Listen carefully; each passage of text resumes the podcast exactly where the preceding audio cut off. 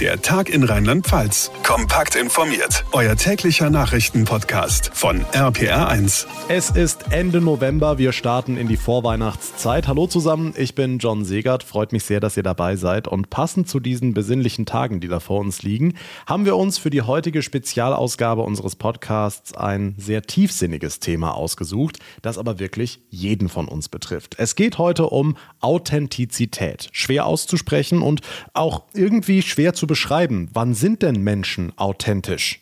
Wenn sie zu ihren Werten stehen, auch Haltung öffentlich bekennen und ähm, ja, ehrlich sind mit sich und ihren Mitmenschen.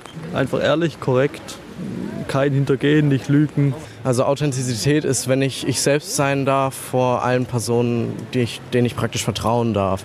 Und da geht es auch viel einfach darum, die Wahrheit zu sagen und auch in gewisser Weise eben akzeptiert zu werden als der, der man ist. Und das ist für mich eigentlich, wenn man authentisch ist. Da ist schon viel Wahres dran. Wir gehen in dieser Ausgabe ins Detail. Wir sprechen mit einer Psychologin darüber, was uns authentisch macht und warum Authentizität so wichtig für uns ist. Eine Cyberpsychologin beleuchtet mit uns die Frage, wie authentisch, wie echt wir denn im Netz sein sollen und können, gerade auf Instagram, Facebook und Co. Und da kommt eine liebe Kollegin von mir ins Spiel, Christina von unserem Schwestersender Big FM. Sie hat sich das Thema Authentizität ganz groß auf die Fahne geschrieben, spricht sehr viel viel darüber auf ihrem Instagram-Kanal und heute freue ich mich sehr darüber, dass sie uns ihre sehr spannende und sehr bewegende Geschichte hier im Podcast erzählt. Von der jungen Frau, die überall eine Rolle spielen musste, hin zu dieser echten, authentischen Christina, die sie heute ist. Und unser RPA1 Urgestein Kunze ist heute auch zu Gast, der uns erklärt, warum Authentizität manchmal auch wehtun kann, wie wichtig Humor auf diesem Weg ist und wie man seine Kinder in ein authentisches Erwachsenenleben begleiten kann. Alle Infos zu unseren Gesprächspartnern findet ihr wie immer in den Show Notes, genauso wie die Kontaktmöglichkeiten, denn gerade bei einem solchen Thema wie heute wünschen wir uns natürlich euer ausführliches Feedback. Zuallererst wollen wir Klarheit in den Begriff bringen. Authentizität. Was ist das genau? Kann man sie lernen? Wieso ist sie wichtig? Und warum stellen wir überhaupt die Frage im Titel der heutigen Folge? Ist sie der Schlüssel zum Glück? All das beantwortet uns heute die Psychologin und Journalistin Tina Tanczek. Frau Tanczek, lassen Sie uns mit der Begriffserklärung starten. Naja, also wenn man jetzt den, äh, den Duden oder verschiedene einfach äh, Ratgeberbücher aufschlagen würde, würde man natürlich, ähm, also ursprünglich kommt der Begriff aus der Archäologie, wenn da ein Fund äh, entdeckt wurde, wo die Forscher wirklich überzeugt waren, der ist echt, dann haben sie gesagt, das ist authentisch. Und das hat sich eben bis heute ähm, bei uns gehalten. Ne? Also wenn man auf der Straße Leute fragen würde, was bedeutet authentisch sein, würden die sagen, ja, die sind echt, die sind unverstellt, diese Menschen. Ähm, sie sind einfach sie selbst. Und ich weiß nicht, wie es Ihnen geht. Das ist dann oft so, ja, man versteht es und man versteht es auch gleichzeitig auch nicht. Also wenn man sich nur mal so auf die Schnelle mit dem Begriff beschäftigt, ähm, ist er sehr schnell schwammig. Ich glaube, dass Authentizität oder authentisch sein etwas ist, also wenn man wirklich wissen will, ist der authentisch oder nicht, also diese Frage kann immer nur jeder für sich selbst beantworten. Ich glaube, es gibt keine objektiven Kriterien, die man einfach heranziehen kann, wie, äh, was weiß ich, bei vielleicht Schönheitsidealen, wobei die liegen ja auch im, im Auge des Betrachters. Aber man kann nicht sagen, okay, wenn der so und so ist und wenn der so und so ist und wenn der so und so ist, dann ist der authentisch, sondern das ist einfach ein Gefühl von Stimmigkeit, das sich überträgt, wenn ich es erstmal in mir selbst habe und dann überträgt sich das auch auf unser Umfeld. Nun ist es aber natürlich bei uns Menschen schwieriger, Authentizität festzustellen als bei, bei einem archäologischen Fund. Ähm, dann anders gefragt, woran merke ich denn, ob eine andere Person, ob jetzt eine Person, die mir auf der Straße begegnet, authentisch ist oder nicht? Also dieses Gefühl der Echtheit, dieses Gefühl der Stimmigkeit. Ähm, was sind da Anhaltspunkte, an denen ich merke, dieser Mensch, der mir gerade begegnet, ist authentisch? Ja, ich glaube, ähm, und ich fange bewusst immer mit ich glaube an, weil ich denke, ich wäre unprofessionell, wenn ich hier so harte Kriterien an die Hand geben würde. Ähm, wenn eine Person mit sich selbst in Kontakt ist, das heißt, ein Gefühl dafür hat, was ihr wichtig ist, ähm, wie sie im Leben stehen möchte, wie sie im Leben leben möchte, was ihr wichtig ist, dann hat sie einen gewissen Stand im, im eigenen Sein und das fühlen wir, das, das, das, das, das spürt das Gegenüber. Und ähm, ja, wenn man, ich glaube, die nächste Frage zielt natürlich dann vielleicht dahingehend, wie kann ich denn authentisch werden? Ne? Wäre spätestens die übernächste geworden, ja. genau. Ähm, ich glaube, dass das äh, erstens ein Prozess ist. Also ich glaube, das ist etwas, was man nicht irgendwie, ja, jetzt mache ich das und das und das und dann bin ich authentisch, sondern das ist erstmal eine Entscheidung. Ich möchte ab sofort authentisch leben. Und dann geht das mit ganz vielen Schritten einher. Ich glaube, es hat tatsächlich was damit zum Beispiel auch zu tun, wie gehe ich mit meinem Körper um? Ja, wie, wie gesundheitsförderlich lebe ich? Weil wenn ich einen gesunden Lebensstil pflege, dann habe ich ja auch schon da gleich ein besseres Gespür für mich selbst. Dann geht es aber natürlich weiter. Jetzt kommt ein Begriff, den schon viele ganz oft gehört haben. Natürlich darf man sich beschäftigen, was für Werte sind mir in meinem Leben wichtig. Da ist mir aber immer ganz, oder was ich da ganz entscheidend finde, ist, die eigenen Werte zu kennen. Das ist ja höchstens erst ein, ein einziger Schritt um äh, authentisch zu sein. Also wenn ich weiß, dass mir Ehrlichkeit wichtig ist und äh, ein vertrauensvoller Umgang, dann ist das schön, das zu wissen. Aber wenn ich nicht den Mut habe, das zu leben, dann bringt mir das nicht viel. Ja. Und damit sind wir dann schon bei einem nächsten Schritt. Ich muss nämlich den Mut haben, zu dem, was mir wichtig ist, zu stehen, also mich durchaus auch verletzlich zu zeigen, zum Beispiel, oder ähm, Konflikte in Kauf zu nehmen. Genau. Und das heißt, ich muss mich quasi, also angenommen, ich treffe jetzt erstmal diese Entscheidung, ab heute möchte ich authentisch leben. Ich kann dann natürlich so Sachen machen wie jetzt, okay, ich mache jetzt mehr Sport, ich ernähre mich gesünder, um dann eben auch äh, die gesundere Lebensweise ähm, zu leben. Aber ich müsste dann auch jeden Tag die unzähligen ähm, Begegnungen, diese unzähligen Entscheidungen, die am Tag passieren, müsste ich ja dann immer ganz bewusst ähm, durchleben und diese Entscheidungen auch ganz bewusst treffen. Wenn ich jetzt vor einer Entscheidung stehe, dann quasi lieber fünf Sekunden mal zurücktreten und sagen, ist das jetzt ähm, authentisch, wenn ich so und so entscheide? Verstehe ich das richtig? Genau, und da sind wir natürlich auch einem, bei einem Begriff, der natürlich bei der Authentizität auch sehr oft genannt wird, nämlich diese Ehrlichkeit.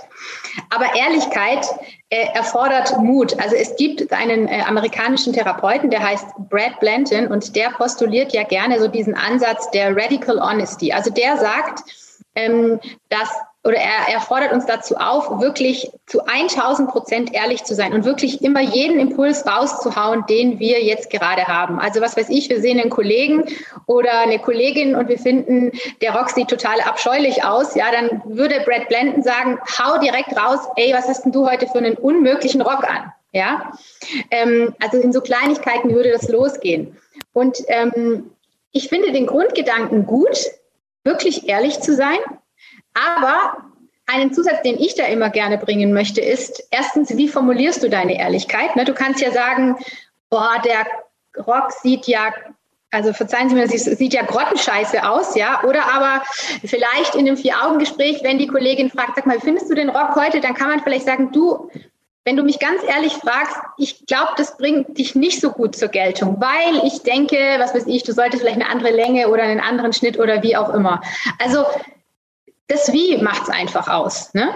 Und dann auch die Frage natürlich, sage ich jemandem ungefragt, dass dieser Rock jetzt eben abscheulich aussieht? Also äh, interessiert es jetzt äh, die Dame mit dem Rock jetzt wirklich, ob ich mit der jetzt gar nicht so viel zu tun zu haben, äh, genau. dann aber, dass, dass ich so über den Rock denke? Es macht ja auch keinen Sinn. Genau, also ich glaube auch hier wieder ein, ein, ein Punkt, äh, wirklich ganz bewusst mit diesen Entscheidungen auch umzugehen. Natürlich gibt es zum Beispiel gerade im beruflichen Kontext, also das erlebe ich ja so oft in der Arbeit auch mit meinen Klienten, wenn es darum geht, irgendwie neue Verträge auszuhandeln, wie viele Wochenstunden möchte ich arbeiten, unter welchen Arbeitsbedingungen möchte ich arbeiten.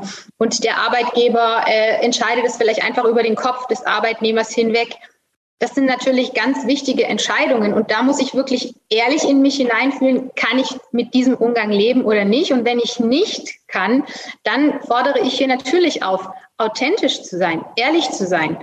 Aber natürlich auch wieder hier diese bewusst diese Entscheidung zu treffen, weil natürlich, wenn ich mit meinem Arbeitgeber spreche, dann ähm, muss ich natürlich auch bereit sein, die Konsequenzen zu tragen dessen, was dann passieren kann. Ne? Jetzt sind es zwei Beispiele, die Dame mit dem Rock als auch der Arbeitgeber natürlich, die sehr viel Konfliktpotenzial bergen, wenn ich authentisch bin. Das ja. jetzt anders gefragt, was bringt's mir denn authentisch zu sein, wenn ich dadurch dann vielleicht äh, viel, viel mehr Konflikte in meinem Leben habe?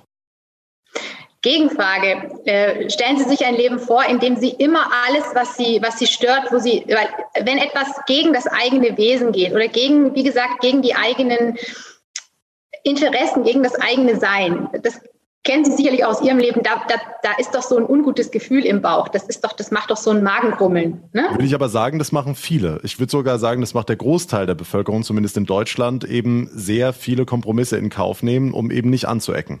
Genau, aber wir wissen auch, dass die äh, Anzahl psychischer Erkrankungen, psychischer Belastungen, Stress, das große Wort Stress, das ist ja das große Wort, das alles killt. Äh, das ist keine, das ist keine, keine News, wenn ich erzähle, dass diese Erkrankungen oder diese Belastungen einfach äh, im Anmarsch sind oder steigen. Das heißt, wir sind alle dazu aufgefordert. Also wir haben zwei Möglichkeiten. Entweder wir fressen im wahrsten Sinne des Wortes immer alles in uns hinein. Dann haben wir vielleicht im Außen keine Konflikte, aber dann brodelt es halt in uns selbst. Also letztlich, wenn man sich auf diesen Prozess einlässt, kommt man unweigerlich zu diesem Schritt, dass man zu sich selbst stehen muss. Und da geht es aber dann natürlich dann, das ist dieser erste Schritt, den ich schon so oft skizziert habe. Und dann geht es aber darum, wie setze ich es um. Ne? Das, ist dann, das ist dann die große Reise.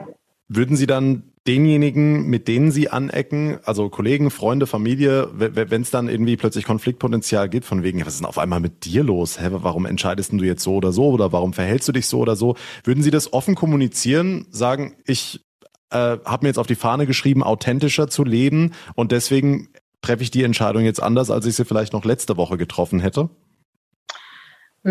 Das kann man, glaube ich, machen, aber ich glaube, allein indem man es schon tut, spricht die Tat für sich. Also ich bringe da gern so ein Beispiel. ähm, wenn ich, ich, ich bin ja auch als Bewerbungscoach tätig und äh, es wird immer noch heute ganz oft gemacht, dass, äh, dass Klienten schreiben, hiermit möchte ich mich bei Ihnen auf die und die Stelle bewerben.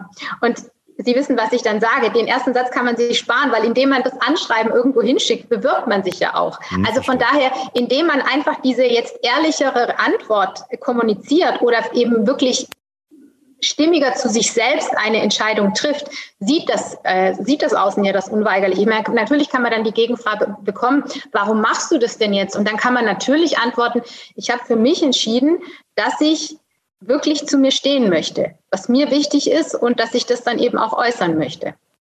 Was würden Sie denjenigen sagen, für die das jetzt so ein unüberwindbares Hindernis wirkt? Die denken, boah, mit den ganzen Konflikten und jetzt wirklich ich selbst zu sein, das ist so unwahrscheinlich wie, keine Ahnung, äh, nächstes Jahr einen Waschbrettbauch am Strand zu haben. Mhm.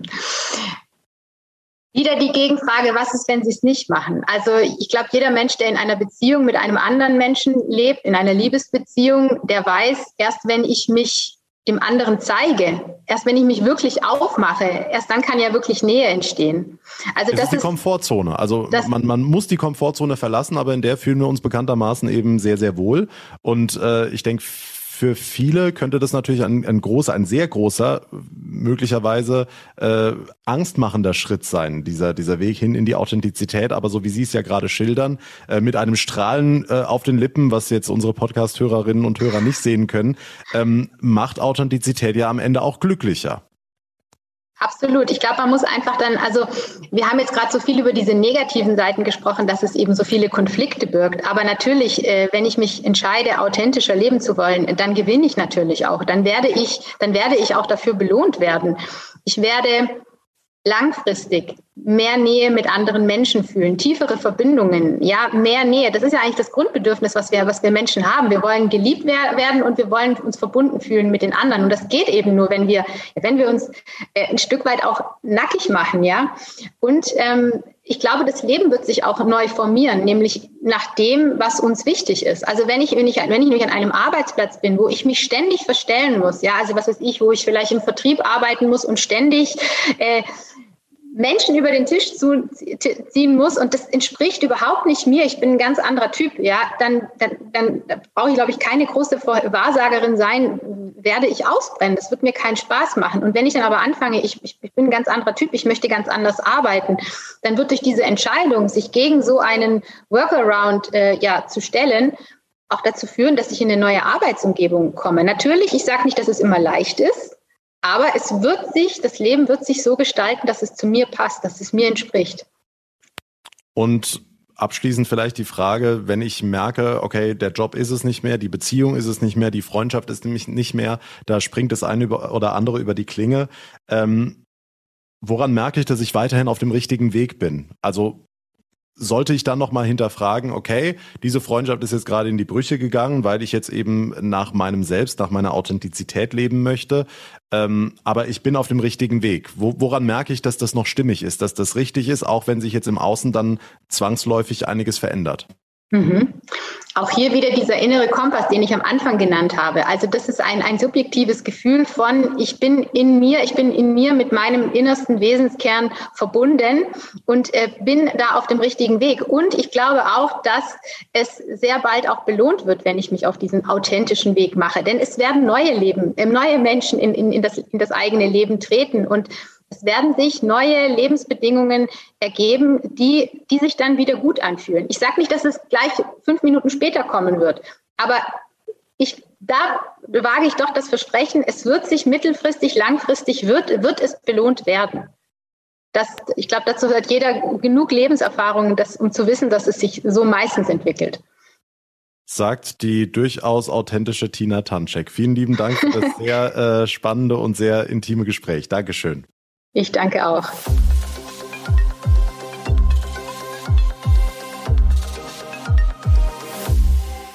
Jeder von uns merkt im Grunde also sofort, ob unser Gegenüber authentisch ist oder nicht, sagt Tina Tanschek. Jetzt bewegen wir uns heutzutage aber eben nicht nur in der realen Welt, sondern sind auch viel in den sozialen Netzwerken unterwegs. Instagram, Facebook, Tinder, TikTok und, und, und.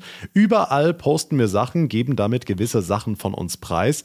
Wie viel sollte da denn wirklich echt sein? Das erläutert uns jetzt die Cyberpsychologin Dr. Katharina Katzer. Hallo. Ich freue mich. Hallo. Frau Katzer, wenn wir jetzt mal in die sozialen Medien gucken, dann ist ja dort von Authentizität relativ wenig zu sehen, oder täuscht das? Das ist vollkommen richtig. Also der Wunsch nach ähm, dem echten Leben, nach dem echten Sein wird in letzter Zeit immer größer, weil wir gerade in den sozialen Netzwerken es eigentlich am häufigsten mit Fakes zu tun haben, mit Lebenswelten, die unecht sind, die gekünstelt sind. Selbst wenn Sie sich an diese Naked-Geschichten erinnern, als sich Stars sozusagen ungeschminkt angeblich fotografiert haben, stimmte das ja auch nicht. Also das war auch nicht echt. Und die ganzen Filter, die eingesetzt werden, einstudierte Posen, also all das führt dazu, dass im Endeffekt wir vom echten Leben wahrscheinlich in sozialen Netzwerken nicht zu sehen bekommen. Aber es gibt ja auch immer wieder Profile oder auch Hashtags, die sich dann für mehr Realität in den sozialen Medien stark machen. Hat es denn in den vergangenen Monaten, Jahren zugenommen? Also sind die User von dieser künstlichen, aufgesetzten Welt mittlerweile übersättigt?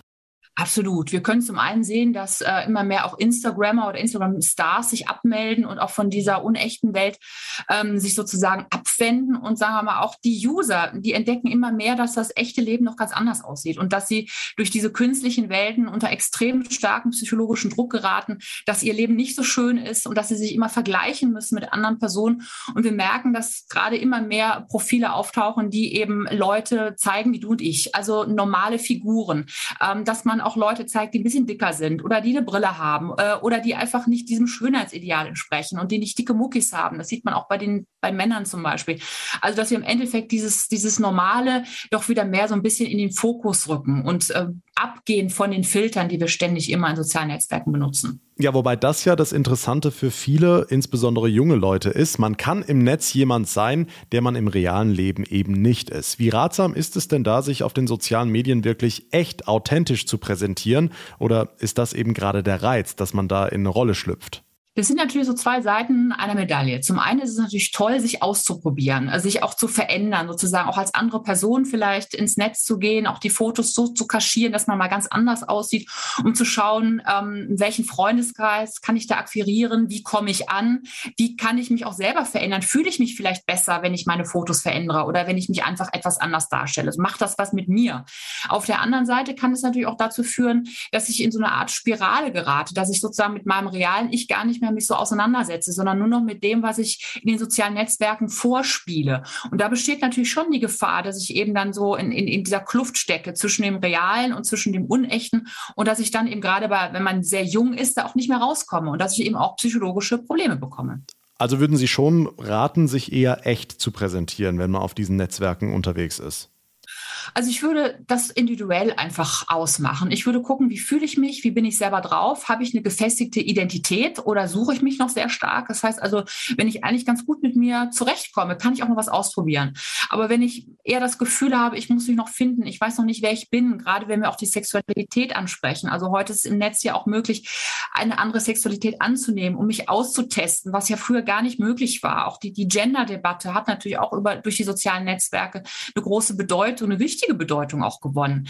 Ähm, aber ich denke, das muss man wirklich von Person zu Person äh, abhängig machen und man muss selber auch ein Gefühl dafür kriegen, wie weit kann ich gehen. Also das muss ich aber auch lernen. Okay, halten wir fest, Stufe 1. Ich gucke erstmal, ob ich denn in Wirklichkeit, in der Realität schon so weit bin und authentisch lebe, bevor ich dann das nächste Level, Stufe 2, beschreite und mich auch authentisch im Netz präsentiere. Dazu gehört aber auch äh, die Kommentarspalte in den sozialen Medien. Inwieweit sollte ich mich denn da authentisch äußern? Also ist es empfehlenswert, wirklich zu allem und jedem meine echte, aufrichtige Meinung zu schreiben?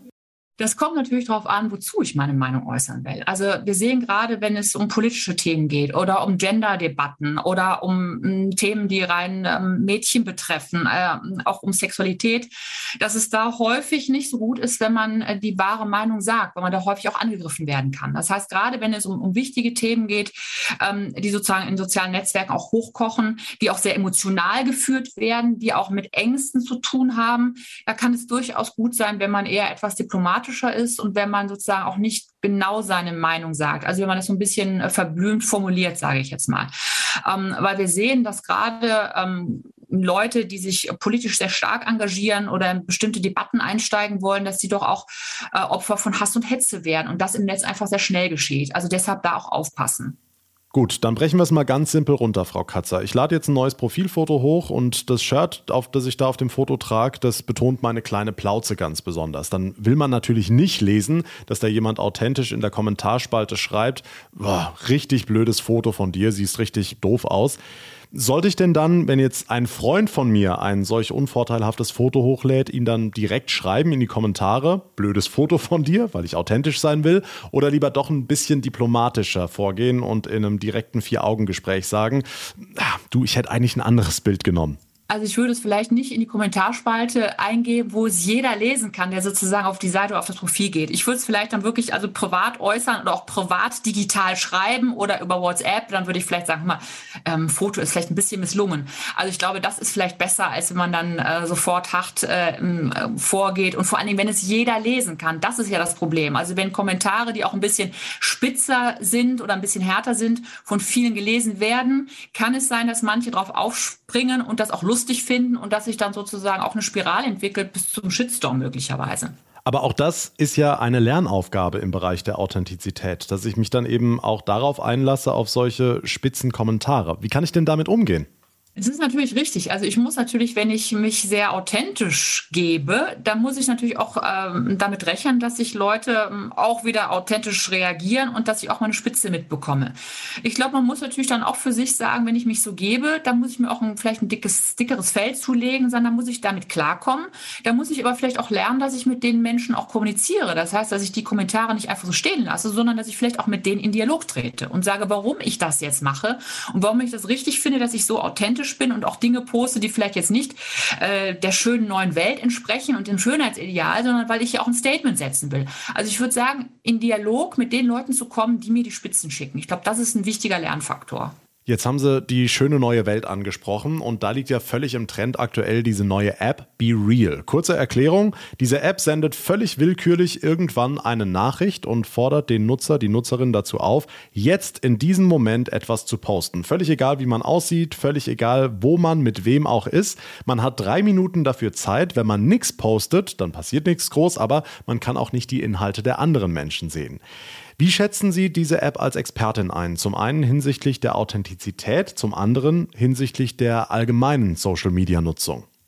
Zum einen spricht natürlich vieles bei dieser App, dass es sehr authentisch ist, weil man ja sozusagen überrascht wird. Also man kann sich ja gar nicht vorbereiten, ein Foto zu machen. Also ich muss das innerhalb von einer bestimmten Zeit machen.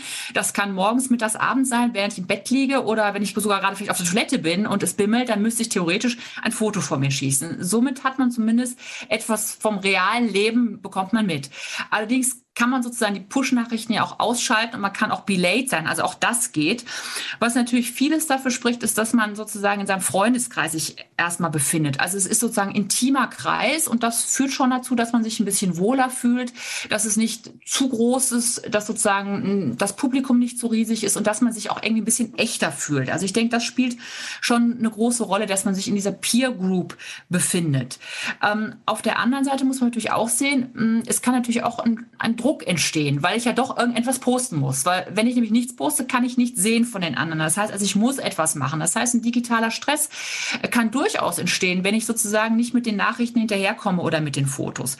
Was auch passieren kann, dass wir, wir sagen in der Psychologie ja soziale Vergleichsprozesse. Das heißt, wenn ich mich in einer Gruppe befinde, die mir ähnlich ist und ich sehe jetzt die Fotos von denen aus deren realen Leben, dann versuche ich mich natürlich auch mit denen zu vergleichen. Was mache ich in dem Moment? Oder geht es mir genauso gut?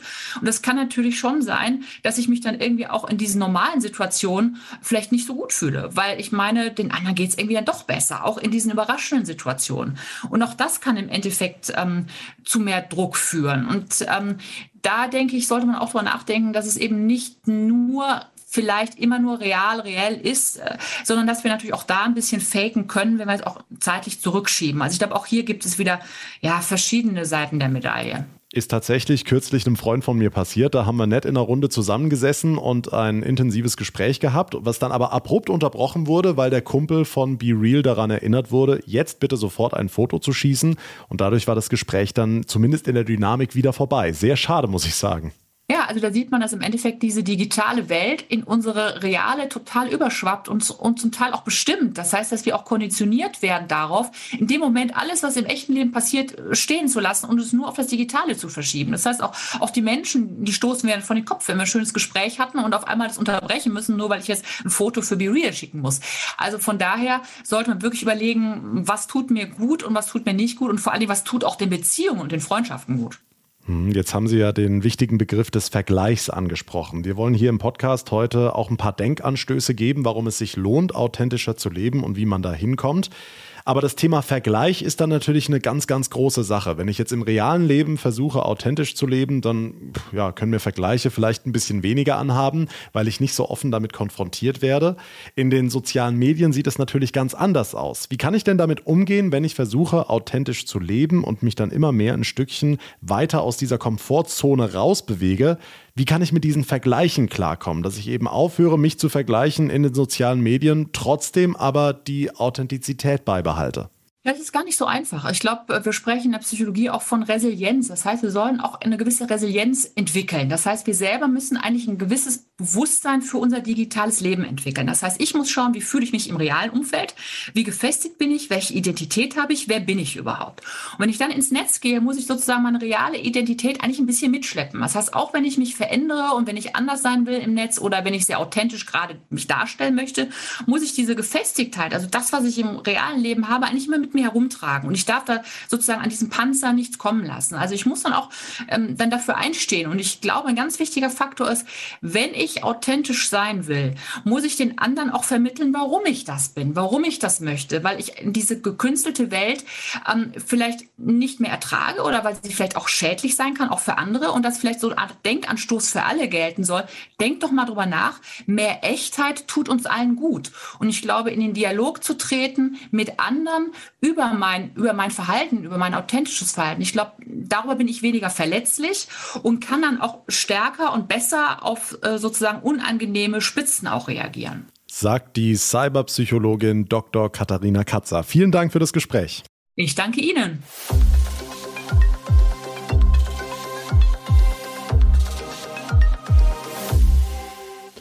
Unser Spezial im Podcast heute zum Thema Authentizität. Die sozialen Medien einfach nutzen und sich selbst authentisch zu präsentieren, das ist die eine Sache. Man kann Social Media und seine Reichweite aber auch nutzen, um seinen vielen Followern klar vor Augen zu führen, das alles hier in dieser Blase ist nicht echt, da draußen spielt die Realität und da kommt es auch nur darauf an, was für dich wichtig ist und nicht für andere. Genau das tut meine liebe Kollegin Christina täglich auf ihrem Instagram-Kanal. Sie moderiert bei unserem Schwestersender Big FM die Morning Show. Und ich freue mich riesig, dass sie heute mein Gast hier im Podcast ist. Hallo Christina. Hi. du bist nicht ohne Grund da äh, als Big FM-Moderatorin, sondern du äh, hast das Thema Authentizität dir quasi groß auf die Fahne geschrieben. Ähm, auf deinem Instagram-Kanal postest du regelmäßig Inhalte, in denen du deine Follower aufrufst, sei wie du bist, sei du selbst, tu was für dich am besten ist. Ganz ja. allgemein erstmal gefragt, was ist Authentizität für dich? Für mich ist das, wenn man sich einfach loslässt, sich in seinem Kern quasi erstmal trifft, was schon mal sehr schwer ist. Also erstmal einen gewissen innerlichen Prozess macht mit wichtigen Fragen wie, wer möchte ich eigentlich sein, unabhängig meines Umfelds? Was ist mir eigentlich wichtig? Und dann nach diesem Wertekompass lebt. Und zwar uneingeschränkt. Sprich, egal in welchem Umfeld du bist, du vertrittst deine Meinung und sagst das, was dir auf dem Herzen liegt. Und egal wie unkomfortabel eine bestimmte Situation auch sein mag, du bleibst bei dir. Und das, das ist für mich authentisch sein. Klingt aber nach einer Herkulesaufgabe. War es auch für dich, so wenn man so die Story bei Instagram auch verfolgt? Ähm, beschreib mal den Weg dahin, gib mal ein paar Beispiele. Wie war die Christina früher mhm. und wie sah der Weg zur Christina heute aus? Ich versuche es kurz zu halten, um es interessant zu halten. Also es gab gewisse Meilensteine, sagen mhm. wir es mal so. Ähm, ein großer Meilenstein war die Auswanderung nach Deutschland. Ich bin gebürtig aus Moldawien. Mhm. Sprich, ich lebe eine ganz Nö, nicht ganz unter, also nicht ganz andere Kultur, aber wir sind schon laut. Wir sind laut, wir tragen gern bunte Klamotten. Wir sind in dem Dorf, in das wir eingewandert sind, sehr aufgefallen. Mhm. Es war ein 200 Personen Dorf in Saarland, also sehr ländlich ähm, was so, sage ich jetzt mal, Ausreißer wie uns nicht kannte. Das heißt, auch da war schon so die Idee, mit der man sich konfrontiert gefühlt hat, bleibe ich jetzt bei mir oder bleibe ich bei meinem Klamottenstil beispielsweise. Da war meine Mutter ein großes Vorbild, weil sie gesagt hat, man muss gucken, dass man sich nicht verliert. Also Integration, ja, schön und gut. Sie ist studieren gegangen, sie hat dort Sprache gelernt, sie hat einen Führerschein gemacht, sie war immer pro, wir passen uns an, und zwar in allem. Aber wir bleiben trotzdem zu einem gewissen Grad auch wir selbst. Mhm. Auch wenn du im Bus ausgelacht wirst für deine pinke Hose, weiß ich noch, hat sie gesagt, zieh sie trotzdem an, weil das ist wichtig. Wenn dir das gefällt, dann ist das wichtig. Und klar, in der Schule, wenn man so in die Grundschule oder auch ins Gymnasium geht, jeder ist mal damit konfrontiert, dass dein Nebenmann sagt, oh, sieht das komisch aus. Was hast du denn für Haare? Was hast du denn da? Solche Unsicherheiten hatte ich früher natürlich auch. Aber ich hatte, das will ich damit sagen, A, einen familiären Background durch meine starke Mama, die immer gesagt hat, veränder dich bitte nicht. Bleib bei dir. Ob das Stil, Haare, Persönlichkeit ist, bleib bei dir. Mhm. Dann hatte ich einen zweiten Moment. Ich bin Einzelkind leider. Und ähm, für mich verlagert sich die große Emotion dann auf Freunde. Also Freunde sind für mich schon immer ein sehr, sehr großes Thema gewesen. Mhm. Und meine allererste beste Freundin hier in Deutschland ähm, hat so einen kleinen, ich will nicht sagen Schaden bei mir hinterlassen, aber man macht halt nun mal Erfahrungen, die nicht so schön sind. Die hat mir die Freundschaft gekündigt, ohne zu sagen, warum, von einem Tag auf den anderen. Okay. So später weiß man, okay, es waren halt Mädels, sie waren jung, es war Neid, egal. Aber für mich war es halt super schwer, weil ich von einem Tag auf den anderen meine Basis verloren habe. Meine ganze Freundesgruppe hat mich gegen mich gewendet und ich weiß noch den Moment, dass ich angefangen habe, still zu werden. Wie alt warst du da? 14. Okay. Ich war 14 und musst dir vorstellen, das war meine aller, allerbeste Freundin. Und zu dem Zeitpunkt hatte mein Papa auch noch Krebs und es war alles war familiär schon schwierig. Und ich dachte mir die ganze Zeit, okay, alles bricht so ein bisschen ineinander zusammen, aber ich habe noch sie. Mhm. Und als sie dann weggefallen ist, war es erstmal schwierig. Und es wurde noch schwieriger, als ich gemerkt habe, sobald ich was in der Klasse sage, lachen alle. Das heißt, irgendwie gab es da im Hintergrund ich sag mal ganz groß Mobbing eigentlich. Okay. Weil es wurden Dinge erzählt, die nicht wahr waren und ich war darauf nicht vorbereitet, mhm. weil es hieß, du, wir können immer noch cool miteinander sein, aber ich kann nicht mit dir befreundet sein, was total weird war. Aber egal. Und ich weiß noch den Moment, dass ich in die Schule gelaufen bin und mich tagtäglich gefragt habe, okay, was machst du denn jetzt? Weil man zieht sich zurück. Weil mhm. man hat ja schon Angst. Jeder hat Angst, mit 14, 15 ausgelacht zu werden von 30 Leuten. Das ist halt nichts Klar, Angenehmes. Völlig logisch. Aber ich kenne noch ganz genau den Moment, der ist mir so präsent immer noch in, also vor Augen geblieben, dass ich mich trotzdem bemüht habe, nicht einzuknicken. Mhm. Also wenn ich die Antwort kannte in der Schule, rein im Unterricht, habe ich mich versucht trotzdem zu melden. Ich hatte immer wieder diese Handbewegung nach oben, dann wieder runter, dann hoch, dann runter, okay. weil immer was in mir drin gesagt hat, mach das nicht, werd jetzt nicht zum stillen Mäuschen, weil das bist du nicht. Aber hast du sie angesprochen? Natürlich. Ah, ich habe Briefe geschrieben, ich habe angerufen. Sie hat mir immer wieder gesagt, sorry, nee, du warst eine tolle Freundin, aber ich kann leider mit dir nicht mehr befreundet sein. Ohne Begründung. Ohne Begründung. Okay. Und das hat sie durchgezogen. Und das hast du bis heute auch nicht erfahren? Ich habe mit 18, als ich mein Abi gemacht habe und wir dann so einen emotionalen Moment verfallen sind, habe ich sie nochmal in einem leicht angetrunkenen Zustand gefragt, sag mal, was war der Grund? Weil ich habe vier Jahre echt gelitten. Mhm. Weil irgendwann hat man so, das, das hat man irgendwann abgetan. Man wurde dann erwachsener und hat dann in der Oberstufe so getan, als wäre da nie was gewesen. Mhm. So, ne? Ganz entspannt. Für mich war das nie entspannt, weil wir haben uns ja nie ausgesprochen. Ja. Und dann meinte sie nur so, nö, ähm, wie gesagt, also ich weiß nicht, irgendwie habe ich das einfach nicht mehr so gefühlt. Wahnsinn. So. Und ich meine, ich habe zu dem Zeitpunkt meinen ersten Freund gehabt und bin schon leicht feiern gewesen mit den coolen Kids. Also ich mhm. kann mir vorstellen, dass da was in ihr war, was vielleicht nicht so cool mhm. war. Und tatsächlich hatte ich das oft im Leben, dass Leute zu mir gesagt haben, ganz offen auch, dass sie glauben, dass viele mit mir ein Problem haben, weil sie in meinem Schatten stehen. Weil wenn ich so bin, wie ich bin, mhm. nehme ich sehr viel Raum ein. Mhm. Weswegen ich nach dieser Nummer mit 14 ich wurde nicht leise. Ich war immer noch bei mir. Ich habe mich immer noch gemeldet und mich, ex, wie soll ich sagen, im, Englischen gibt es das Wort express yourself. Also mhm. so, ich habe mich versucht zu zeigen, aber nie mehr so ganz. Okay. Ich habe schon zugemacht eine Weile. Und ich habe mich schon immer auch für Instagram und so begeistert im Sinne von Fotos machen, ein Video machen, vielleicht sogar YouTube überlegt. Und ich weiß noch, damals dachte ich so, wenn du das jetzt machst, dann ist die Schule, dann brennt's aber richtig, weil mhm. dann haben alle mhm. ganz viel Angriffsfläche. Deswegen habe ich mich erstmal zurückgezogen. Und das ist schon krass, wenn ich überlege, weil ich schon mit schon so 16, 17 wusste, dass ich eigentlich Moderatorin werden will. Dass ich eigentlich so das Zeug dazu habe, eher auf eine Bühne zu gehen, mhm. weil ich einfach so bin. Und ich kann dagegen absolut nichts machen. Aber ich habe diesen Teil verworfen, weil ich gesagt habe, wenn ich das mache, dann gewinne ich A, mir keine Freunde und B, gebe ich anderen Menschen ein schlechtes Gefühl. Und das will ich ja per se nicht. Mhm. Total seltsam, die Logik, oder? Eigentlich gar nicht. Also eigentlich, eigentlich nicht. Man, man versteht es, ist man völlig menschlich. Man versteht es aber irgendwie so schade. Aber dann hast du dich in deinen Kokon zurückgezogen. Ja. Wann ist dann der Kokon explodiert und dieser Schmetterling da rausgekommen? Also gab es dann ein Ereignis, mhm. dass du dann äh, sagen würdest, das war der große Wendepunkt oder was war's? Ja, tatsächlich. Also A, und das kann ich jedem raten, ich bin direkt nach dem Abi abgezogen. Ich bin ins Auslandsjahr nach Australien und wollte erstmal alles vergessen. Ich sag's mal so, für ein Jahr kann man schon Dinge vergessen oder zumindest für eine Weile pausieren innerlich, aber so ganz verarbeitet habe ich das nicht. Mhm. Ähm, kam dann zurück und habe eine ganz wichtige Schlüsselperson kennengelernt in der Uni, nämlich meine jetzige beste Freundin, die so gesehen den Fluch gelöst hat oder mich befreit hat von dieser Denkweise, dass ich so wie ich bin, keine Freunde finden kann. Weil sie mir gezeigt hat, dass ich eigentlich nur mit selbstbewussten Frauen befreundet sein kann. Das ist eigentlich der, der springende Punkt. Sie hat nämlich ganz früh gemerkt, dass ich immer eine gewisse Distanz halte. Und dass ich zwar so bin, wie ich bin, aber dann wiederum hinterfrage und immer wieder Fragen stelle wie, war das jetzt zu laut? War das jetzt zu viel? Wie war ich auf der Party? Weil mhm. ähm, sie ist halb Ägypterin, halb Marokkanerin und auch eine sehr strenge Muslimin aber sehr moderne Muslimin, sprich, sie trinkt zum Beispiel auch nicht. Auf ihre Einschätzung konnte ich auf einer Party mich immer verlassen.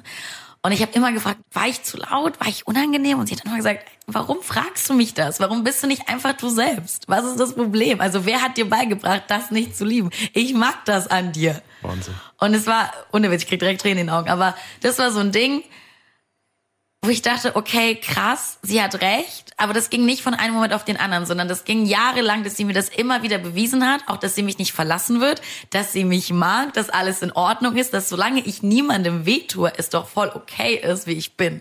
Mhm. Und dadurch ist das erst wieder geheilt worden. Und sie hat diese Zeit quasi überschrieben, die ich in der Schule einmal durchgemacht habe, im negativen Sinne, hatte ich das Gefühl, sie kam und hat mir so eine warme Umarmung gegeben, hat gesagt, ey, so meinem inneren Kind einmal so die Hand ging und sagt, du darfst so sein, wie du bist, wir mögen dich so. Also es gab diese eine Schlüsselperson, aber ja. es gab, es war nicht einfach so Knall auf Fall, Nein. morgens aufgewacht und plötzlich warst du authentisch, mhm. sondern es war ein sehr, sehr steiniger Weg, wie ja. sich's anhört, und sehr emotionaler Weg, wie mhm. sich's auch in deinen Augen gerade ja. äh, widerspiegelt. Mhm. Ähm, Würdest du dann unterschreiben, was unsere Expertinnen jetzt im Podcast gesagt haben? Authentizität ist quasi der Schlüssel für Lebensqualität und Glück? Voll. Wenn du nicht so bist, wie du eigentlich bist, ist das extrem belastend. Weil dann passiert folgende Schleife. Du gehst in eine Situation rein, setz nicht deine Grenzen, sagst, sagst nicht deine Meinung. Es gibt ja abertausende von Beispielen, das kennen wir alle. Wir gehen aus einer Situation raus und sagen und denken uns so, hätte ich das bloß, bloß gesagt, warum habe ich mich nicht gewehrt, warum habe ich nicht meine Meinung kundgetan in der Gruppe, weil ich hatte ja eine. Hm. Das verfolgt ein ja. Die Seele wirft es immer wieder hoch in deine Gedanken und sagt so, warum hast du das nicht gesagt? Warum bist du nicht so, wie du eigentlich bist? Du fühlst dich also mit dir selbst nicht zugehörig zu der Gruppe, weil die Gruppe beispielsweise dich jetzt nicht so richtig kennt, weil du warst ja nicht du selbst. Das heißt, du kannst keine tiefe Verbindung zu anderen aufbauen und lässt aber auch keine tiefe Verbindung zu dir selber zu. Mhm. Also es klingt jetzt sehr komplex, aber an sich ist es immer die, die gleiche Abfolge. Wenn ich weiß, wer ich bin und ich meine Authentizität lebe, meine Meinung sage, zu meinen Werten stehe und meine Gefühle zum Ausdruck bringe, sprich, du gehst zu einer Person und sagst, hör mal, Vielleicht hast du es nicht so gemeint, aber in dem und dem Moment hast du mir dieses Gefühl gegeben und ich möchte darüber mit dir sprechen. Mhm. Das heißt, du gehst hin und du respektierst dein Empfinden jemand anderes gegenüber, dann stehst du zu dir selber und dann entwickelst du immer nach und nach dieses Selbstbewusstsein, deine authentische Art zu leben und das befreit dich von so vielem. Ist aber ein schmaler Grad, weil Authentizität bedeutet eben, wie du sagst, deine Meinung sagen. Mhm. Also nehmen wir das Beispiel Profilbild Neues bei Instagram, bei Facebook.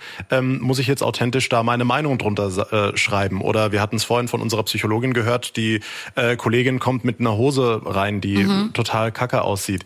Ähm, mhm. Muss ich ihr das sagen, um, um authentisch zu sein, wenn ich denke, das, das steht ja jetzt gerade gar nicht? Ich glaube, Authentizität darf man nicht mit Unhöflichkeit verwechseln, um ehrlich zu sein. Schmaler Grad, sagst du schon richtig.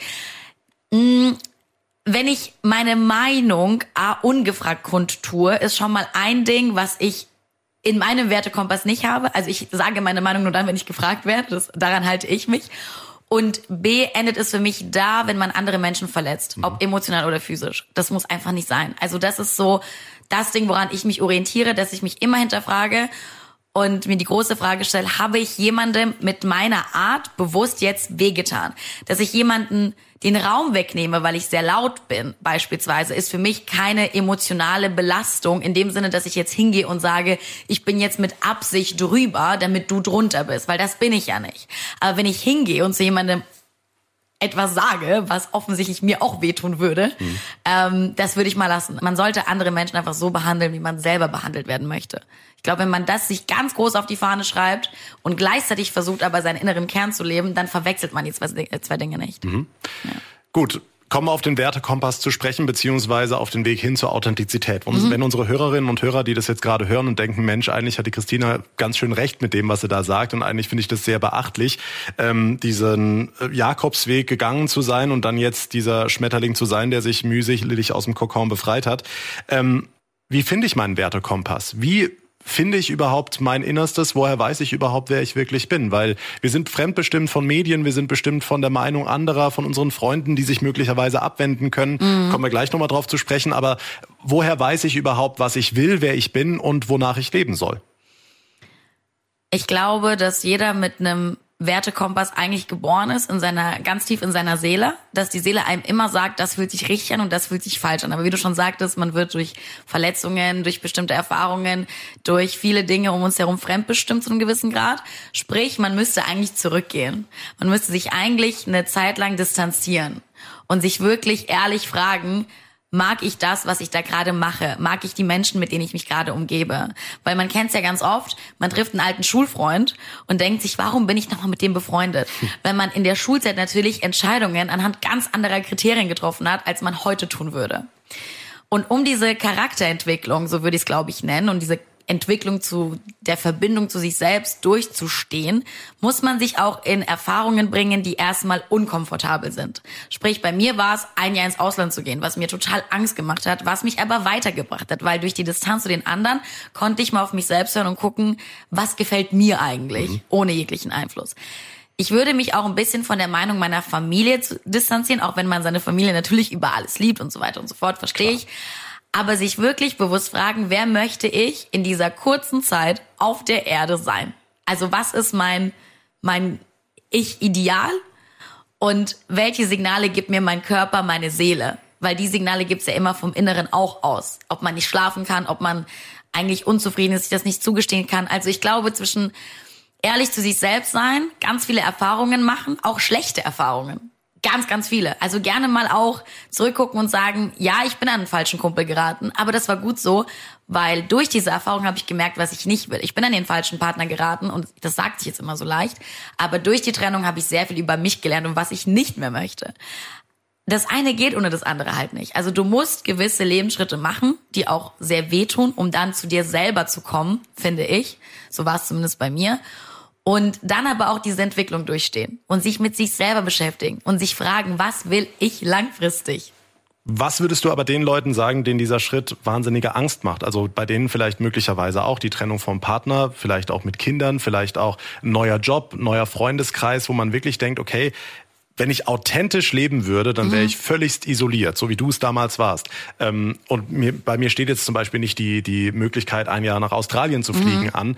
Ähm, was würdest du diesen Leuten sagen, die Angst vor diesem großen Schritt haben? Ich glaube, man muss das differenziert sehen, weil es von der einen Situation zur nächsten immer Unterschiede gibt.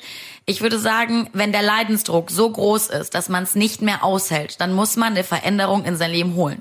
Es geht nicht anders, weil was ist denn die Alternative? Du kannst sehr, sehr lange unter etwas leiden und es verdrängen. Das habe ich meiner Mutter erlebt in einem Burnout geendet oder einer Zwangsstörung. Das ist nicht lustig. Also, Aber mit noblen Hintergründen, weil sie eine Tochter hatte, die sie äh, großziehen wollte und für die großes Vorbild sein wollte. Also das ist ja, ist ja nichts Schlechtes. Also ja. man, man, man stellt sich dann ja selbst zurück, um mhm. der Tochter eine tolle Stütze sein zu wollen. Ja, man muss aber ein bisschen aufpassen, weil langfristig gedacht, sobald es deiner Mutter wirklich sehr schlecht geht, geht es dir als Kind auch sehr schlecht. Auch wenn die noblen Hintergründe da sein können und es dir nach außen hin gut geht, weil du versorgt bist und es dir finanziell gut geht, habe ich sehr wenig davon, wenn meine Mama in einem, sage ich jetzt mal in meinem Fall, unglücklichen Beruf ist, weil das Geld mir nie so wichtig sein wird, wie dass es meiner Mama gut geht. Mhm. Also jemand kann nur gut in seiner Rolle sein, egal in welcher, wenn es einem selbst gut geht. Weil deine Mitmenschen, die dich lieben, leiden immer mit. Und dieses Mitleiden ist viel, viel schlimmer, als wenn man sich mit gewissen anderen Umständen vielleicht erstmal zufrieden geben muss. Vielleicht kann ich dann ja erstmal nicht ein schönes Kleid haben oder wir müssen uns finanziell anders versorgen oder was auch immer. Vielleicht müssen wir auch in einer kleineren Wohnung leben. Das hätte ich lieber auf mich genommen, als das, was nachher rausgekommen ist. Weil psychische Krankheiten sind ab einem gewissen Stadium wirklich sehr schwer zurückzuholen.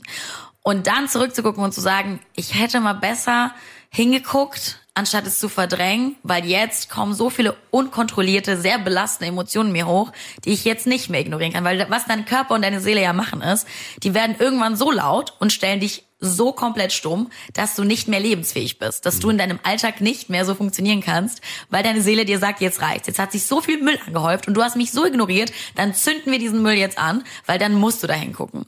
Und dann wird's halt sehr schmerzhaft. Deswegen sag ich, bis zu einem gewissen Leidensdruck kann ich verstehen, dass man sagt, ich bleib da, wo ich bin und guck mal, welche Faktoren ich verändern kann. Vielleicht kann ich ja im Beispiel mit der Partnerin oder dem Partner eine Paartherapie machen oder ich kann mich mehr um mich selber kümmern, ich kann mich weiterbilden. Also erstmal die soften Faktoren verändern. Wenn man aber sagt, ich habe alles versucht mit gutem Gewissen, es hat alles nichts gebracht, dann ist der Leidensdruck ja trotzdem da, dann musst du eben eine radikale Veränderung beiführen, weil es ist dann die Alternative. Willst du ein Leben leben, was dich so unglücklich macht und dann in eine psychische Krise oder in eine psychische Krankheit treibt, dann wird's wirklich sehr schwer. Deswegen, ich würde immer gucken, dass ich ein Bewusstsein dafür habe, wie es mir geht, sonst wird's langsam irgendwann schwierig. Also würdest du die steile These wagen, wer nicht authentisch lebt, der landet mehr oder weniger zwangsläufig in einer Depression, im ja. Burnout, in äh, anderen psychischen Erkrankungen? Ehrlich gesagt, ja. Ich glaube, es ist sehr schwer, zufrieden und gesund durch dieses Leben zu gehen, wenn man nicht man selbst ist und wenn man nicht ehrlich zu sich selbst ist. Mhm. Und zwar zu dem, wie man ist, ob man jetzt gemocht wird oder nicht, ob der Job den Eltern gefällt oder nicht, ob es nun mal jetzt nach 20 Jahren aus ist oder nicht. Ich habe auch wiederum da meine Eltern wirklich großartige Leistung gebracht. Ähm, zum Hintergrund, mein Stiefvater ist der Grund, dass ich überhaupt in Deutschland bin. Das heißt, mein Stiefpapa und meine Mama, der ist für mich mein Dad, obviously, der hat die ganze Arbeit gemacht, haben sich 20 Jahre lang zusammengerauft und hier eine wunderbare Ehe geführt. Aber irgendwann kommt man eben an Punkte, wo man sich weiterentwickelt und wo beide Parteien einfach kein Zusammenkommen mehr finden. Und für mich ist es belastender, acht Jahre lang eine Ehekrise durchzumachen, anstatt zu sagen, Leute, ich bin froh, wenn ihr euch trennt. Und die haben sich getrennt und es war besser so, weil die können als Freunde viel besser interagieren als als Ehepartner, weil man natürlich ganz andere Erwartungen hat. Und natürlich ist es traurig, da hängt ein Haus dran, da hängen Kredite dran, da hängt auch in meinem Fall ein Kind dran, wenn ich jetzt erwachsen bin. Und die ganze Lebensstruktur verändert sich. Aber ich merke es im Falle meiner Mama zum Beispiel, dass es ihr tausendmal besser geht seit dieser Trennung, als wenn sie da jetzt noch jahrelang dran gehangen hätte. Ab einem gewissen Punkt kannst du einfach nicht mehr. Mhm. Dementsprechend, solche Veränderungen habe ich halt miterlebt und ich kann sagen, man muss gucken, dass man auch schnell den Exit findet, bevor man irgendwann sich in einem Zustand wiederfindet, wo es gar nicht mehr weitergeht. Würdest du sagen, du bist heute rundum glücklich? Ja. Und Würde das ich. mit einer krassen Überzeugung und sehr, sehr strahlenden Augen. Das müsstet ihr sehen. Krass. Bin ich, weil ich mich frei davon gemacht habe, was andere denken. Bin ich auch, weil ich trotz sieben Jahre Studium in eine ganz andere Richtung trotzdem diesen Job mache oder machen darf. Gott sei Dank. Da, da glaube ich wirklich an die Fügung von oben, dass mir diese Tür eröffnet wurde oder geöffnet wurde, weil ich weiß nicht, ob du es weißt, aber ich habe ja kein klassisches Volo, ich habe kein Journalismusstudium, ich habe mich mit einem Video beworben, weil ich den Leidensdruck nicht mehr ausgehalten habe in der Konversation mit meinem inneren Kind, das mir ständig gesagt hat, Studium ist ja schön und gut und der sichere Weg ist toll, aber du wirst niemals zufrieden sterben können, wenn du das nicht versucht hast. Und irgendwann war mein Leidensdruck so groß, dass ich gesagt habe, egal wer mich auslacht, ich muss jetzt dieses Video schicken, ganz schlecht, und denen sagen, dass ich eine klasse Moderatorin wäre. und es hat irgendwie geklappt. Also auch das ist vielleicht ungewöhnlich, aber ähm, alleine, dass ich das bekommen habe oder alleine, dass ich, dass dieser mutige Schritt und sich frei zu machen von Meinung anderer gelohnt hat am Ende des Tages, macht mich sehr glücklich und macht mich auch sehr stolz. Und auch all diese Krisen im Leben, ne, also ich könnte dir jetzt so viel erzählen, aber nach der Einwanderung haben wir hier Rassismus bis zum geht nicht mehr erlebt. Und diese Freundenummer habe ich so oft durchgemacht. Wie oft habe ich schon Mädels auch danach kennengelernt, mit denen es super lief und dann hieß es plötzlich, ja, aber wenn mein Freund dabei ist, dann fühle ich mich unwohl, weil bla, du bist so und so. Wo ich mir dachte, ach echt jetzt, das verletzt dich doch auch. Du hast ja auch ein gewisses Vertrauen zu Menschen, du liebst Menschen und dann kommen die dir so und du denkst dir, ach komm, Dass der Freund dann blöd gesagt auf dich stehen könnte, weil du jetzt äh, eben Bullshit. Dann- attraktiver ja. bist oder lauter bist, mehr Aufmerksamkeit ziehst oder keine Ahnung was waren die ja, Gründe dann. wer Vergleiche zieht in der Freundschaft, der hat schon verloren, sagen wir es mal so. Mhm. Ähm, aber dann sich für sich zu entscheiden und dann zu sagen, besser zwei, drei Freundinnen, denen ich komplett vertrauen kann Mhm. und ähm, sonst nichts, ist für mich ein ganz wichtiger Schritt gewesen. Also einfach mich abzugrenzen, zu sagen, egal was in der Welt vor sich geht, ich bleib bei mir, wie gesagt. Ich bin auch stolz auf meine Krisen. Ich bin auch stolz auf all das, was wir als Familie durchgemacht haben, weil ich muss mich dafür nicht schämen. Also schlimme Zeiten sind auch normal in einem Leben. Das möchte ich auch nochmal sagen. Das verstehen Leute ganz oft nicht. Habe ich das Gefühl in unserer heutigen Gesellschaft immer noch dass man nicht das perfekte Leben haben muss. Es gibt keine perfekte Familie und auch ich bin zwar zufrieden, aber natürlich habe ich auch meine Tage, wo ich denke, ey, irgendwie, ich würde gerne noch das machen und das und es ist nicht gut genug und der Perfektionismus killt und dann vergleiche ich mich mit irgendwelchen Insta-Mädels und denk so, oh Gott, und ich habe Bäckchen und nicht so ein eingefallenes Gesicht und eigentlich wäre ich gerne braunhaarig. Warum habe ich jetzt die Haare blond gefärbt und meinen mein Bauch und also ich steigere mich auch in Dinge rein. Aber wenn du authentisch lebst oder deinen Kern zu einem gewissen Grad kennst, kannst du dich viel mehr zurückholen. Du kannst dich wieder eingrooven. So. Ähm, aber an diesem Punkt muss man erstmal kommen und das ist halt viel Arbeit. Man muss viel mit sich selbst sprechen und man braucht ein gutes Umfeld. Und jetzt bist du eben an diesem Punkt, an dem du gerade bist und ähm, bist auch ein Vorbild für viele, viele tausend Leute, die dir bei Instagram und auf den sozialen Medien folgen. Ich hoffe. Was macht es mit dir, wenn du so Feedback bekommst, wenn dann da junge Mädels, junge Typen oder auch erwachsene Männer und erwachsene Frauen schreiben und sagen, ey Christina, danke, was du da gepostet hast, du hast eigentlich voll recht. Du postest ja dann ab und zu Screenshots von Nachrichten, die du bekommst, äh, auf deine Stories, wo du eben äh, daran appellierst, Leute, seid authentisch. Ähm, was macht es mit dir, wenn du siehst, ich habe das alles hinter mir, ich habe das durchlebt, das war richtig blöd ähm, und jetzt gucken plötzlich Leute zu mir auf?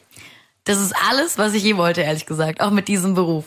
Das ist genau das. Diesen Beruf wollte ich immer dafür machen, um Leuten meine Geschichte wie so eine quasi Orientierungsplattform zu geben und zu sagen, schaut mal, es ist nicht alles perfekt gewesen, bei Gott nicht.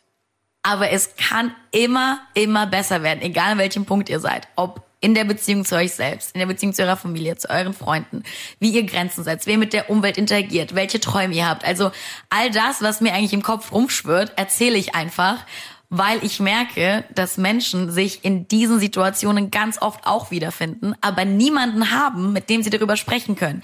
Und dann denke ich mir, mein Gott, stimmt, ich habe vielleicht das Privileg, jetzt über Jahre zwei, drei gute, wirklich selbstbewusste und stabile Frauen zu haben, die mir sagen können, ja, in der Situation hätte ich auch so gehandelt, da kann ich dir feedbacken, hätte ich anders gehandelt. Also du brauchst solche Vorbilder, solche Mentorinnen und wir sind mit meinem Freundeskreis Gott sei Dank an dem Punkt jetzt gegenseitig füreinander. Aber was ist mit all den Mädels, die es nicht haben oder all den Jungs? Also ne, wenn du mal nicht eine beste Freundin hast, die dir Gutes wünscht oder stabile Familien, also auch das, ne, ich meine, ich habe mit so vielen Psychologen teilweise gesprochen, auch im Interviews, die uns zu mir gesagt haben, na ja, wenn du ein Problem hast mit 14, dann wende dich doch an deine Eltern. Aber was, wenn meine Eltern mich nicht verstehen? Was ist, wenn ich aus einem Haushalt komme, die wirklich ganz andere Werte und verquerte Werte haben als ich. Was ist, wenn ich meinen Eltern mich einfach nicht verstehe und mich nicht wohlfühle, eigentlich weg will? Also all diese, ich sag mal Dinge, über die man halt nicht gerne spricht, die gibt's ja auch in der Gesellschaft. Und an wen sollen sich diese Leute wenden, wenn sie eben niemanden haben und sich mit niemandem identifizieren können? Weil das war auch so ein Ding bei mir. Ich war jung und ich dachte mir so, Schauspielerei, Moderation würde ich gerne machen, jetzt im beruflichen Kontext. Aber wie soll das gehen? Ich kenne niemanden, der das macht. Naja, verworfen. So. Weißt du, was ich meine? Mhm. Also du brauchst schon gewisse Identifikationsfiguren, mit denen du dich emotional, beruflich, charakterlich, wie auch immer identifizieren kannst. Und dafür ist Insta cool. Dafür ist es richtig nice, weil du siehst Menschen und die kommen dir vor wie Freunde, die in der gleichen Situation oder ähnlichen sind und dann einen anderen Exit suchen. Und dann kannst du dir überlegen, hm, vielleicht ist ja deren Strategie die bessere als die angelernte von mir. Und das ist jetzt zum Beispiel zu sehen auf deinem Instagram-Kanal BigFM Christina. Ähm, was ich halt beachtlich finde, du bist eben nicht dieses typische Instagram-Mädel, sondern also was ich halt perfekt darstellen will, immer top gestylt, sondern du zeigst dich auch mal ungeschminkt, du zeigst auch mal Kindheitsfotos und du ähm, zeigt auch mal Schwächen an dir und dass mal blöde Tage gibt und so. Mhm. Äh, also das macht auf jeden Fall sehr, sehr Mut. Wie gesagt, Big FM Christina bei Instagram abschließend. Ähm, ich muss noch ganz kurz bitte, unterbrechen, bitte. sorry, zum Thema Schwächen, denn das gehört auch zur Authentizität, ganz, ganz wichtig, zu seinen Schwächen zu stehen. Die offen zu kommunizieren, ne, das bringt so, so viel. Denn A, strategisch, nur ganz strategisch unemotional gedacht, kann niemand deine Schwächen gegen dich verwenden, wenn du zu denen stehst. Wenn ich einen Raum betrete und sag, ich weiß, ich bin gerade die lauteste hier und wirklich, also hier werden gleich wahrscheinlich Fenster aus dem Rahmen fallen, aber ich muss euch jetzt was sagen. Dann wissen die Leute, der ist das bewusst. Der ist, weißt du, was ich meine, was ja. die vielleicht als Schwäche interpretieren. Man könnte jetzt aber blöd sein mhm. und sagen, okay, aber äh, Christina sieht umwerfend gut aus. Äh, laut sein ist jetzt keine wirkliche Schwäche. Wenn ich jetzt zu dick, zu dünn, zu äh, keine Ahnung was bin, ähm, ich, ich bin krank oder oder ich, äh, was weiß ich, ich habe jetzt gerade irgendwie, ähm, ich als Mann bin jetzt total mhm. überemotional, ja. was jetzt richtig als Schwäche ja oftmals in der Gesellschaft gesehen wird. Mhm. Ähm, das ist ja dann doch eher ein, ein heiklerer Punkt, als zu sagen, übrigens, ich bin ja. jetzt zu laut. Was ich damit sagen will, ist, Humor ist ein gutes Ventil. Mhm. Kann ich auch meinen äh, Morningshow-Kollegen Fabi hier mal einbringen, der gerne mal sagt, solche saloppen Sätze wie, ja, heute gibt's Pommes und Bratwurst und naja, der Dicke, der gönnt sich das jetzt mal. so, der macht sich halt lustig über sich selbst. Mhm. Und dieses sich selbst nicht zu ernst nehmen, ist sowas von wichtig. Mhm. Also A, weil niemand anderes es gegen dich verwenden kann. Es ist auch teilweise eine Schutzstrategie, aber es ist auch wichtig für dich selbst, weil wenn du dich über das, was du als Schwäche empfindest, gar nicht mehr so stellst im Sinne von, ich muss das jetzt hier austreiben, ich muss das verstecken, was soll ich damit tun? Also du hast keine irritierenden Gefühle mehr dazu, sondern du sagst dir, du, ich bin halt so und ah jo, dann machen wir das halt, ne? Das, das gibt dir so eine gewisse Leichtigkeit. Und diese Energie transportierst du nach außen. Die macht dich viel selbstbewusster, die gibt dir ein besseres Gefühl und du kannst mit dieser Energie auch besser arbeiten. Aus der Leichtigkeit kommen die schönsten Sachen. Alles, was mit Zwang und Verkrampfung zu tun hat, wenn du das merkst, dass dein Körper sich innerlich bei irgendeinem Gedanken anspannt, dann musst du diesen Gedanken hinterfragen. Dementsprechend wenn du das Gefühl hast, dass du irgendwelche Schwächen hast, dann kannst du es mit Humor wunderbar wandeln. Und sich selbst nicht zu ernst zu nehmen, ist wirklich auch eine sehr, sehr gute Strategie, um aus allem rauszukommen. Das hat man übrigens, ganz kurz muss ich noch sagen, in der Psychologie rausgefunden, dass Angst und Lachen sich nie gleichzeitig in dir ausbreiten können. Das heißt, wenn du lachst, also aus tiefstem Herzen, dann hast du sofort eine Angst verloren. Also du kannst keine Angst haben in dem Moment, wo du genau lachst. Das einfach ausgedrückt. Ja, okay. genau.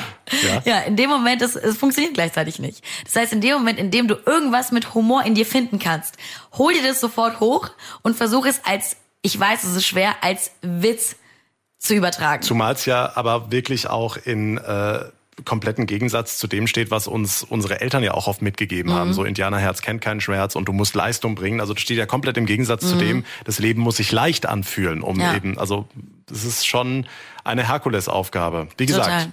Big FM Christina, abschließend, mhm. meine Liebe, hast du noch einen flammenden Appell, den du unseren Hörerinnen und Hörern mitgeben möchtest? Mhm. Äh, die Leute, die das sich bis zum Ende angehört haben.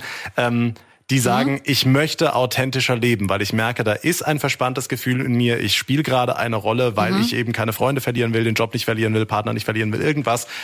Was würdest du denen mit auf den Weg geben? Erstens, seid nicht so hart zu euch selbst. Also hört auf, euch selbst zu verurteilen, wenn es bisher nicht geklappt hat, weil in der Verurteilung liegt ganz viel Spannung und das ist auch nicht gut.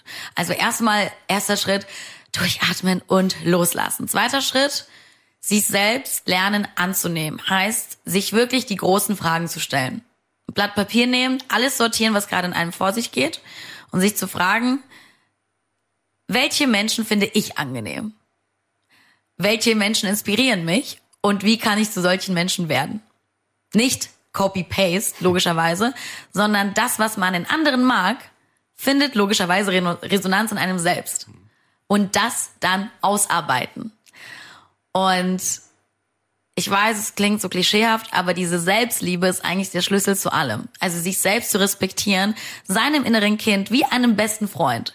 Mal selbst sagen, ich weiß, du hast dich jetzt länger versteckt. Ich würde dich gerne rausholen. Was magst du eigentlich? Ich weiß, wir haben jetzt lange in der Bank gearbeitet, aber wenn du Rockmusik so sehr magst, dann lass uns doch mal jetzt jede Woche uns das Versprechen geben, auf ein Rockmusikkonzert zu gehen und vielleicht können wir uns doch noch beruflich umorientieren. Also man muss sich selbst wirklich als kleines Kind innerlich akzeptieren und auch diesem Kind Raum geben, weil wir wissen eigentlich schon ganz früh, was wir wollen. Ganz, ganz früh. Bin ich mir absolut sicher. Kenne ich von mir und von anderen. Und ich glaube, wenn die Gesellschaft dich in eine Position drängt, in der du das einsperrst, verlierst du genau diese Authentizität und das gilt wieder rauszuholen. Das geht nur mit Liebe, Liebe, Liebe, Liebe. Ganz viel Selbstliebe in allem und sich akzeptieren und sich auch als Individuum in dieser Welt verstehen, weil du musst nicht so sein wie die anderen. Weil das ist ja das Schöne an dir. Du bist von, das klingt jetzt so blöd, vom Universum aber, als Individuum auf diese Erde gekommen, um ein bestimmtes Ziel zu erfüllen. Du hast eine Mission, du hast Talente, weil du die Gesellschaft damit bereichern kannst. Das heißt, es bringt nicht nur dir, sondern auch den anderen was, wenn du einfach wirklich du selbst bist. Und dann wird auch alles von alleine fließen, dann fühlt sich alles ganz leicht an, dann musst du gar nicht so, dich so anstrengen. Dann kommt es.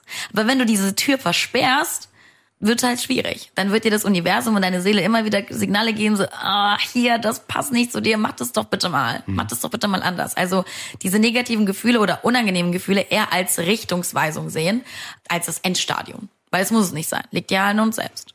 Ein flammender Appell zum Abschluss. Ihr solltet das Gesicht sehen. Das war wirklich gerade mit sehr, sehr viel Leidenschaft.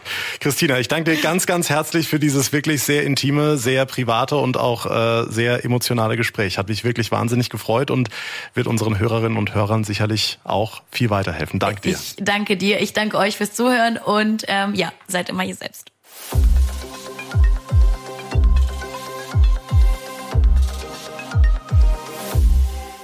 Zu guter Letzt kommen wir hier in dieser Spezialfolge zu einem RPA1-Kollegen, den ihr alle kennt, vielleicht auch schon mal live getroffen und gemerkt habt, ey, dem Typen ist wirklich nix peinlich. Er sagt, was er denkt, völlig egal, was andere von ihm halten, weil, so sagt er selbst, das gehört dazu zur Authentizität. Unser RPA1 Urgestein Kunze.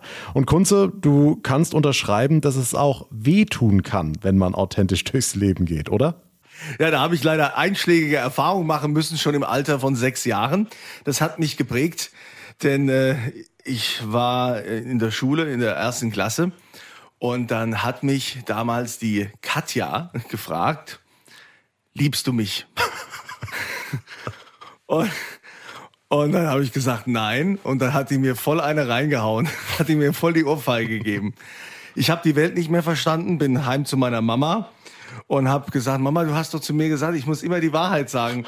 Und, und warum hat die mich geschlagen? Ich, ich liebe die nicht. Und, und dann musste meine Mutter mir dann lange erklären, dass man das vielleicht ein bisschen einfühlsamer formulieren sollte. Und äh, ja, äh, das war auf jeden Fall ein Erlebnis, äh, wo ich gemerkt habe, nicht jeder ist bereit für die Wahrheit. Ja, und äh, Katja hat's dir ja auch nicht ausgetrieben. Also jetzt mit deinen 29 Jahren bist du ja immer noch äh, durchaus sehr authentisch und ähm, polarisiert aber auch. Also ich glaube, die einen, die lieben dich und die anderen, die denken, oh Gott, was, was ist der Kunze für einer, weil du eben unverblümt deine Meinung sagst.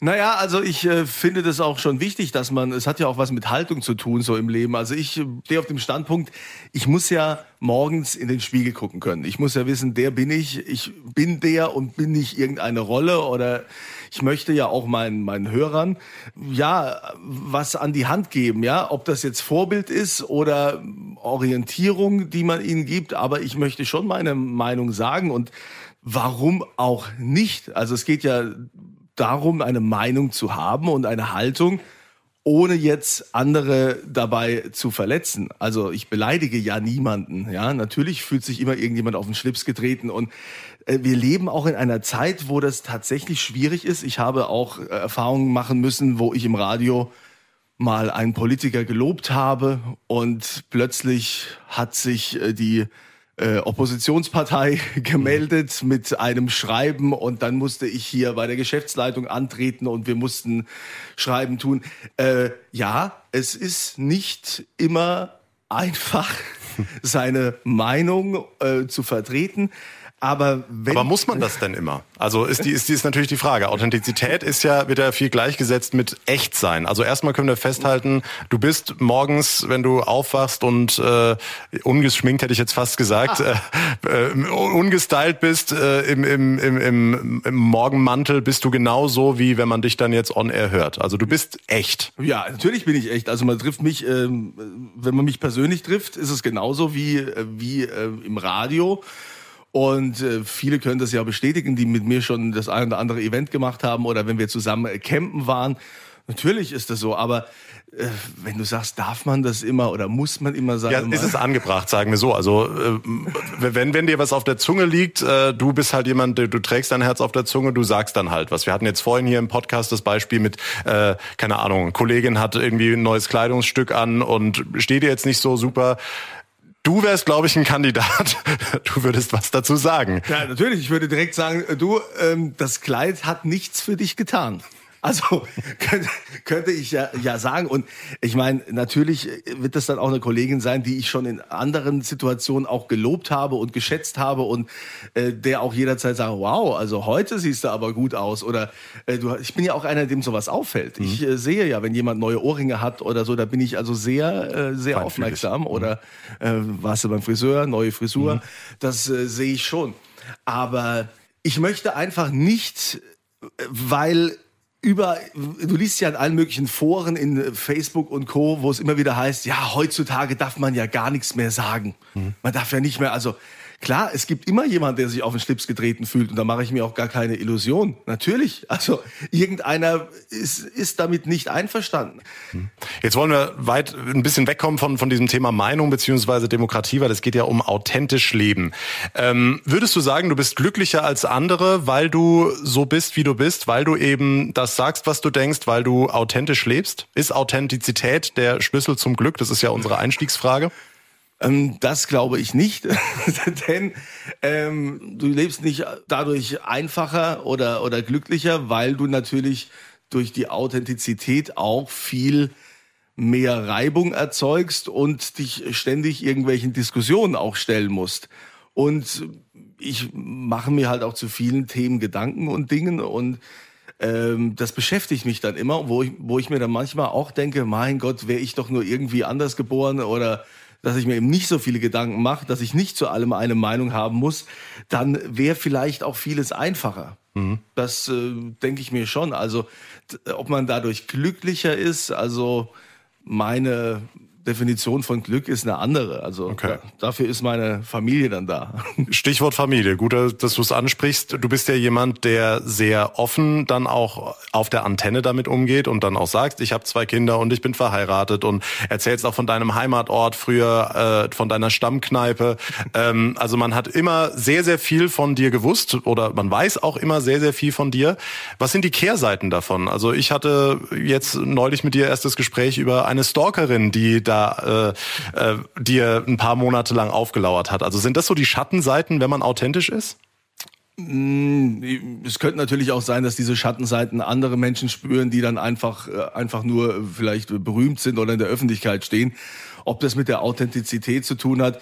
Ich meine, äh, die Stalkerin wusste, dass ich verheiratet bin, dass ich Kinder habe und äh, hätte mich ja dann eigentlich auch in Ruhe lassen können mhm. und das hat sie nicht getan und das war ja schon das zweite Mal, wo ich dann mit Polizeischutz äh, damals in den Sender musste und mhm. wo du natürlich auch ganz genau aufpassen musst, wenn du in der Öffentlichkeit stehst, ähm, dass du die Behörden frühzeitig äh, da informierst, weil es gibt ja auch ganz schreckliche Beispiele, wo du plötzlich in etwas hineingerätst oder es dann Schlagzeilen gibt, dass du etwas getan haben sollst, was du nie getan hast. Mhm. Und äh, das war schon sehr belastend, diese Zeit. Das ging man über, über zwei Jahre. Ähm, das ist aber der Preis, den du zahlst, wenn du in der Öffentlichkeit stehst. Ich glaube, das hat mit der Authentizität in dem Fall nichts zu tun. Nun wollen wir ja, also haben jetzt auch mit einer Psychologin geredet, mit einer Cyberpsychologin und haben mit Christina gesprochen von Big FM, unserem Partnersender.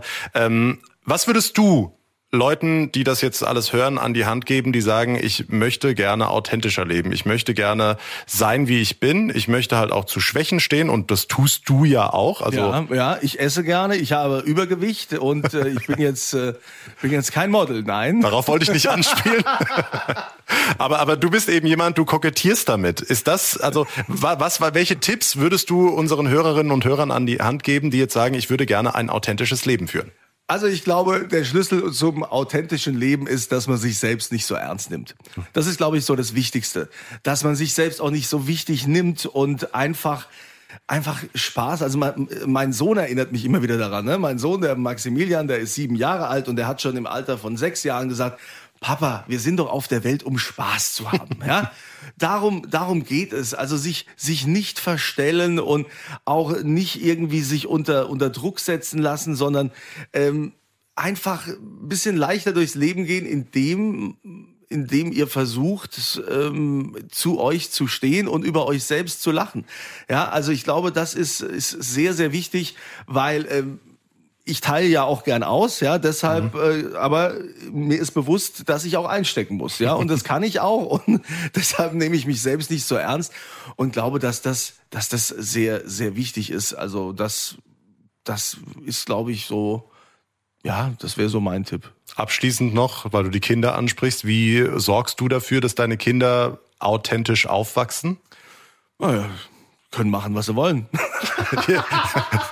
Nein, na, natürlich nicht. Ja, also ich glaube, das ist ähm, das ist, ja ein schmaler Grad. Sie kriegen ja. Input von der Schule, sie kriegen Input vom Kindergarten, du darfst das nicht, sollst das nicht, stell dich nicht so an, bla. Ähm naja, es ist, es ist eine Herausforderung. Es ist einfach eine Herausforderung, Kinder zu erziehen. Und da habe ich Respekt vor jedem Elternteil, die das machen. Das klingt immer so leicht, oh, du mit deiner Familie und Kinder und so. Ja, es ist eine Herausforderung, ihnen den Weg zu zeigen, sie zu unterstützen im Leben, auch immer mal auch zuzuhören. Ich würde immer zu meinem Kind halten und äh, es sind viele Gespräche, die wir führen. Ja, also wir haben zum Beispiel so eine Situation in der Schule gehabt, wo, wo mein Sohn jetzt eine Strafarbeit schreiben sollte und er hat gesagt, äh, er schreibt sie nicht, weil er hat nicht angefangen, ja, sondern ein anderer hat ihm auf den Backen gehauen und mhm. dann hat er aus Reflex zurückgehauen und ähm, er hat, er hat nichts gemacht und sieht das nicht ein. Und da finde ich in solchen Momenten, man, das, äh, ich höre meinen Kindern zu und es ist ganz wichtig, ihnen zuzuhören. Und da ist schon so viel in ihnen drin, dass die eine, eine eigene Meinung haben und eine eigene, eigene Haltung entwickeln, dass ich das auch nicht verbiegen will. Ich kann da nicht sagen, ja komm, schreib die Strafarbeit, damit dann ist Ruhe, weil natürlich hat äh, er ein eigenes Gerechtigkeitsempfinden. Und wenn er sagt, er war das nicht, warum soll ich ihm denn als Vater dann ein Bild vermitteln? Hier kommt ja kein Ärger, ja kein Stress mit der Lehrerin, ja keinen Konflikt eingehen. Wenn er, er sagt, Papa, das ist meine Sache. sagt er mir, das ist meine Sache. Sag ich, okay, dann klär du das, dann steh für dich ein, wenn du da bereit bist. Und ich ähm, unterstütze meine Kinder da auf ihrem Weg, diese Erfahrungen zu machen. Und ähm, ob die dann authentisch werden und bleiben, Tja, das sei mal dahingestellt. Drücken wir auf jeden Fall die Daumen. Mein lieber Kollege Kunze, vielen Dank, dass du die Zeit genommen hast. War ein sehr schönes, sehr äh, persönliches Gespräch. Ja, es hat mich sehr gefreut, dass ich hier dabei sein durfte.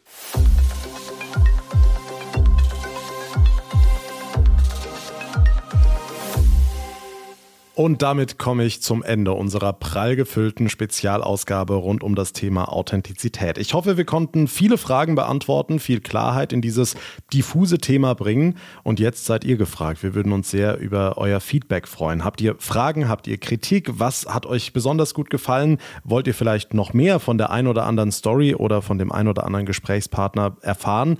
Dann schreibt uns einfach per Mail, per Facebook, per Instagram. Alle Kontaktmöglichkeiten findet ihr wie immer in den Show Notes genauso wie alle Infos zu unseren Gesprächspartnern. Ich würde mich sehr freuen, wenn ihr unseren Podcast abonniert, uns folgt. Das geht auf jeder Plattform und auf Apple Podcasts bzw. auf Spotify könnt ihr uns auch gerne eine Bewertung hinterlassen. Das wäre auch ganz, ganz toll. Mein Name ist John Segert. Ich bedanke mich ganz herzlich für eure Aufmerksamkeit und euer Interesse. Wir hören uns dann in der nächsten Ausgabe wieder. Bis dahin eine gute Zeit und vor allem bleibt gesund. Der Tag in Rheinland-Pfalz, das Infomagazin, täglich auch bei RPR1. Jetzt abonnieren.